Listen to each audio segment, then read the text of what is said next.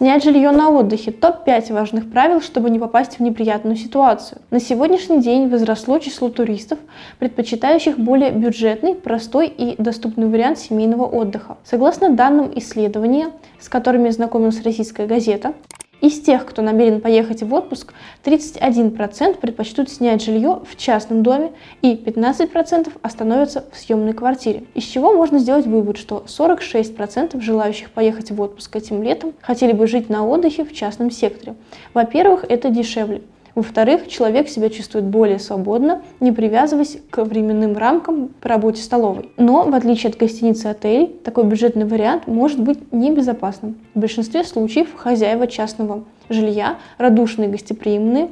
Однако бывает, что отдыхающие попадают в сети мошенников. Смотрите наш сегодняшний видеоролик до самого конца. Расскажу, как грамотно выбрать добросовестного арендодателя, как планировать отдых и как не стать жертвой обманщиков, что делать при заселении. Не забывайте ставить лайки и, конечно же, делитесь с нами вашими мнениями в комментариях к этому ролику. В конце сегодняшнего видео вас будет снова ждать наша традиционная рубрика «Ответы на вопросы подписчиков». А еще теперь на нашем канале каждую пятницу в 18 часов вас будет ждать прямой эфир с обзором новостей недели, на котором вы также сможете задать свои вопросы и получить юридическую консультацию прямо на трансляции. Ставьте напоминания.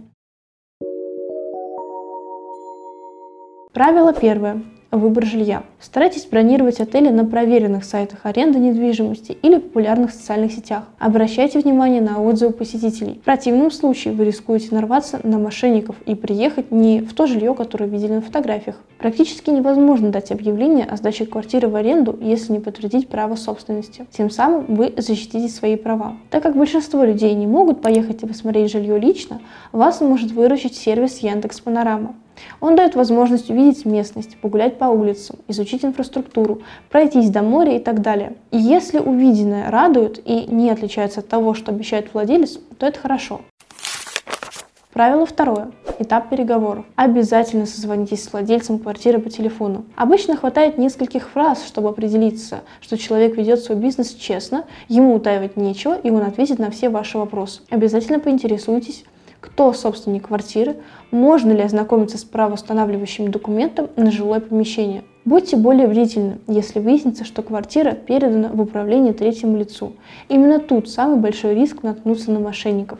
У третьего лица должны быть на данные действия подтверждающий документ в виде нотариально заверенной доверенности или договор об оказании услуг. Чтобы не получилось так, что вы сняли жилье, а на следующий день пришел собственник и потребовал освободить жилое помещение. В процессе переговоров обязательно обсудите все условия заселения. Вы, например, заезжаете с животным, детьми, имеется ли парковка на случай, если вы едете на своем личном транспорте и тому подобное.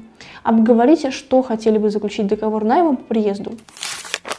Правило третье. Оплата. Очень часто владельцы квартир или домов берут предоплату примерно за 1-2 дня проживания еще до того, как отдыхающие приедут на место. К примеру, если отдыхающие забронируют номер и не приедут, то хозяева теряют деньги. В такой ситуации предоплата выступает буфером, позволяющим найти новых жильцов. Внести предоплату – это обычная практика на отдыхе, но и тут нужно перестраховываться. Как только потенциальный жилец отправляет деньги, он предоставляет хозяину чек, квитанцию об оплате. В ответ на это от владельцев обязательно нужно потребовать подтверждения факта получения денег и оформления брони на квартиру или дом. Правило четвертое. Факт осмотра. Особое внимание стоит обратить на жилье изнутри. Если есть какие-то повреждения на мебели и прочие спорные моменты, на них нужно указать арендодателю. Желательно также в присутствии арендодателя сделать детальные фотографии всех помещений, ставя особый акцент на проблемных местах. И это необходимо для подстраховки, чтобы впоследствии не обвинили и не потребовали компенсации за причиненный ущерб. Не лишним будет составить опись всего имущества хозяев. Опись составляется в двух экземплярах, каждый из которых подписывается и владельцем, и жильцом. При таком подходе к аренде недвижимости практически исключается возможность подписать вам требования о компенсации за причиненный не вами вред или пропажу имущества. Правило пятое. Заключение договора. При аренде жилья от владельца нужно требовать следующие документы. Во-первых, это паспорт. Во-вторых, это правоустанавливающий документ на жилое помещение. И в-третьих, документ, подтверждающий полномочия на передачу помещений в аренду от лица собственника жилья. Как говорилось ранее, это может быть нотариально заверенная доверенность или заключенный между собственником жилья и исполнителем договор об оказании услуг при сдаче конкретного жилья в наем. Важно, чтобы в проустанавливающем документе и в паспорте фигурировал один и тот же человек. Если сведения не сходятся, нужно потребовать объяснений и непосредственно владельца. Когда такие документы вообще отказываются предъявлять, есть повод задуматься, а не мошенники ли это? Если в правоустанавливающем документе указано несколько владельцев, то все они должны дать свое согласие на сдачу жилья в аренду. В противном случае они могут сдать, забрать деньги и перестать выходить на связь, а другие явятся и потребуют съезжать. При заключении договора аренды обратите внимание на срок аренды. Совпадает ли он с вашим отдыхом и условия выплаты арендных платежей. Особенно внимательно читаем пункты, написанные мелким шрифтом. Обязательно проверяйте ключи. Нередко мошенники предоставляют поддельный дубликат, берут деньги за проживание и больше не появляются. Естественно, при помощи неподходящего к замку ключа попасть в жилье арендаторы не могут. Теперь перейдем к нашей постоянной рубрике «Ответы на вопросы наших подписчиков».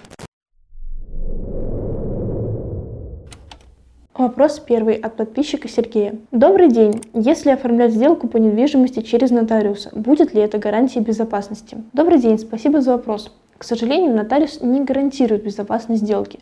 Некоторые нотариусы могут отдельно запрашивать какие-либо справки, в частности из ПНД и НД. Но, как правило, нотариусы лишь визуально оценивают дееспособность человека, поэтому лучше всего обратиться за сопровождением сделки к профессиональному юристу по недвижимости, который проверит собственника и сам объект по всем базам, до банкротства, на наличие обременений, на наличие судебных разбирательств и так далее. Здравствуйте, а материнский капитал может считаться как первоначальный первоначальный взнос. Да, материнский капитал можно использовать как в качестве первоначального взноса по кредиту, так и в качестве погашения по уже существующему кредиту.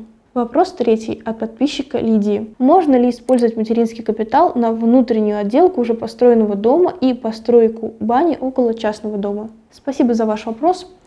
Средства материнского капитала можно направить на приобретение жилого помещения, строительство или реконструкцию объекта индивидуального жилищного строительства э, с привлечением строительной организации или же на уплату первоначального взноса при получении кредита или займа, в том числе ипотечного, на приобретение или строительство жилья и так далее. При этом важно помнить, что приобретаемое жилье или помещение – должно находиться на территории России. А ремонт жилого помещения применительно к распоряжению материнским капиталом улучшением жилищных условий, к сожалению, не является. А у меня на этом все.